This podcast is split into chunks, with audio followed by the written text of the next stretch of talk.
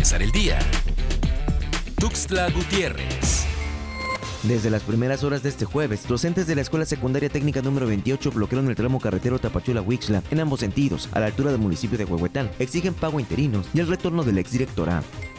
Una cifra superior a 500 parteras organizadas distribuidas en 34 municipios de la entidad exigieron ser reconocidas y respetadas por el Sistema Nacional de Salud Pública en nuestro país, ya que la partería contribuye a la disminución de la muerte materna e infantil y ofrece cuidados dignos a las mujeres y sus familias. Autoridades de protección civil en la capital han manifestado la importancia de revisar las instalaciones de gas LP en los hogares capitalinos, además de la ubicación de los cilindros, ya que al encontrarse dentro de los domicilios se corren riesgos que podrían atentar contra la integridad de las familias, por lo que piden extremar precauciones para evitar posibles intoxicaciones por fugas de combustible.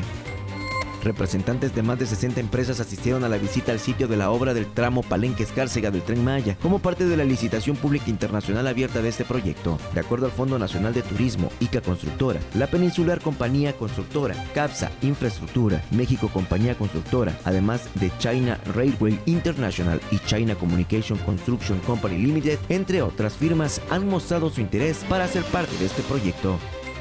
En los días más recientes, habitantes de diversos poblados de la región de los Altos y Selva han optado por instalar topes nuevos sobre la carretera San Cristóbal Palenque, sin tomar en cuenta que ya son más de 300 los que existen en esta ruta. Comuneros han optado por la colocación de nuevos topes con el propósito de que los automovilistas reduzcan su velocidad y de esta manera ofrecer sus productos sin que las autoridades correspondientes actúen en consecuencia. Para empezar el día, Tuxtla Gutiérrez.